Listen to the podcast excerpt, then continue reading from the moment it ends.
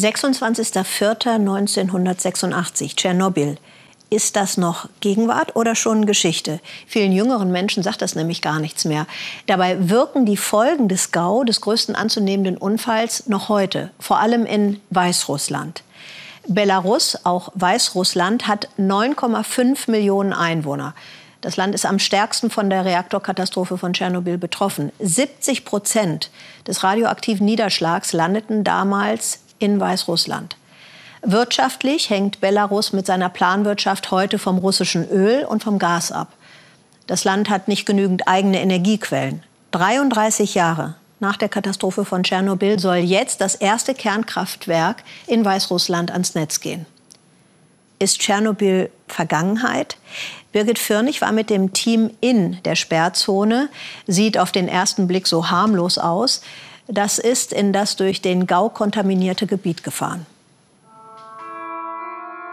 Früher waren das einmal Dörfer. Jetzt sind nur noch Hüllen übrig. Die Natur holt sich das Land zurück, seitdem das Leben nach dem Reaktorunfall im benachbarten Tschernobyl jäh endete. Wenige Menschen weigerten sich damals, die Sperrzone zu verlassen. Babuschka Galina ist 90 Jahre alt. Sie wollte auf keinen Fall ihre Tiere zurücklassen, die wären ja verhungert. Und in einer Wohnung in der Stadt neu anzufangen, für sie unvorstellbar.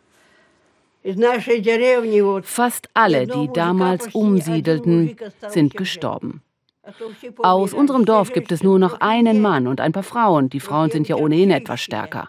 Fast alle Männer sind tot. Auch Galinas Ehemann. Er starb vor drei Jahren. Seitdem lebt ihr Sohn Leonid bei ihr. Er konnte seine Mutter nicht allein lassen. Zu ihm nach Minsk in die Hauptstadt wollte sie nicht, obwohl dort die medizinische Versorgung viel besser wäre. Jetzt leben sie gemeinsam von ihrer kleinen Rente.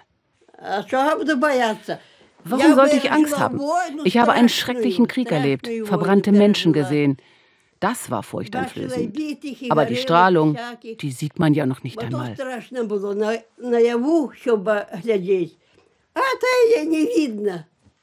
Als klar war, dass Galina ihr Haus nicht verlassen wollte, wurde es von den Behörden speziell gereinigt.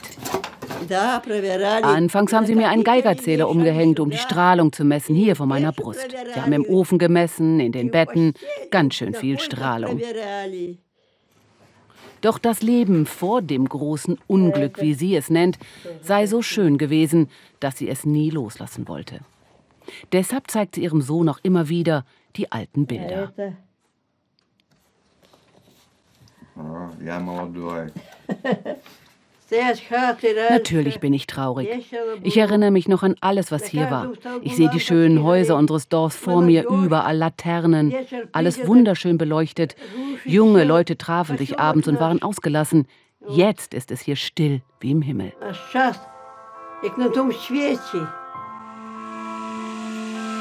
Doch das stimme nicht ganz, meint der Biologe Maxim Kudin. Nachdem der Mensch aus der Sperrzone verschwand, kehrte die Natur zurück. Immer wieder entdeckt er neue Spuren wie die hier von Elchen. Dabei ist die Strahlung noch lange nicht vorbei. An manchen Stellen haben wir 1500 bis 5000 Mikrosievert, also richtig starke Strahlung. Radioaktivität ist immer gefährlich. Menschen können hier eigentlich nicht mehr leben. Aber Huftiere wie diese Elche. Maxim entdeckt immer mehr Tiere, die vor dem Reaktorunfall überhaupt nicht mehr hier lebten, wie diese Wiesente. Sie sind zurückgekehrt, es soll sogar Braunbären geben. Dabei fällt auf, dass die Biologen keine missgebildeten Tiere oder Kadaver mehr finden, wie noch am Anfang. Radioaktivität ist immer gefährlich, für Menschen wie für Tiere. Aber Tiere leben nicht lange genug, dass sich die Strahlung in ihren Körpern anreichert und an die nächste Generation weitergegeben wird последующим поколениям. Und so haben sich Tiere auch in den verlassenen Häusern und Dörfern eingenistet. Maxim beobachtet das seit 20 Jahren, auch wenn sich die neuen Bewohner nicht sofort zeigen. Die evakuierten Dörfer sind zum Reich der Tiere geworden.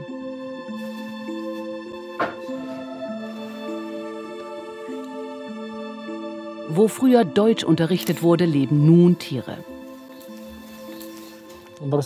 Sie haben die Dörfer zurückerobert. Wenn wir uns das Monitoring anschauen, dann nutzen die Eulen jetzt die Dachgeschosse und Dachse richten sich in den Kellern ein.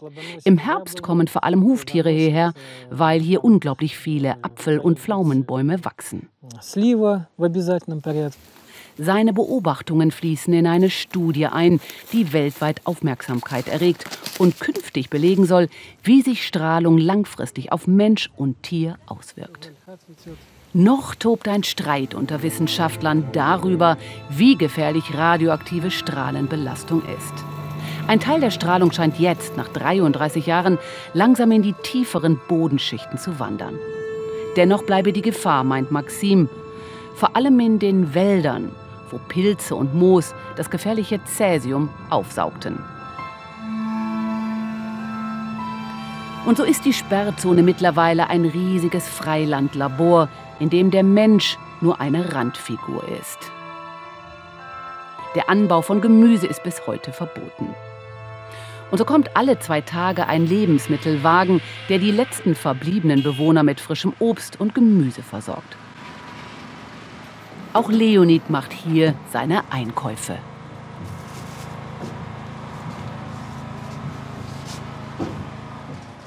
Aus der Zeitung haben sie erfahren, dass ein neuer Atommeiler 500 Kilometer von hier entfernt im Dezember eröffnet werden soll. Neueste russische Technologie heißt es. Galina ist skeptisch.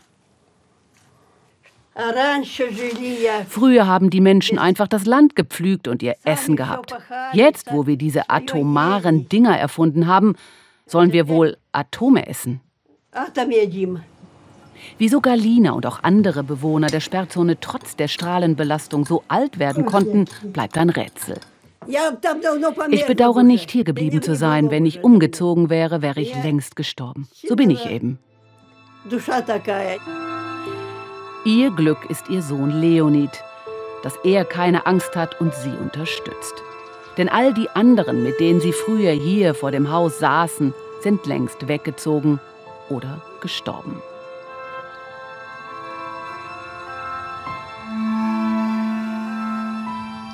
Die alte Dame hat Birgit Firnig übrigens noch was erzählt. Die Wolke, die da über sie hinwegzog, die sei dann abgeschossen worden. Sonst wäre sie nämlich auf Moskau zugesteuert. Und so soll sie genau über ihr in Weißrussland runtergekommen sein. Unser Podcast dieses Mal zu Tschernobyl und der Atomkraft.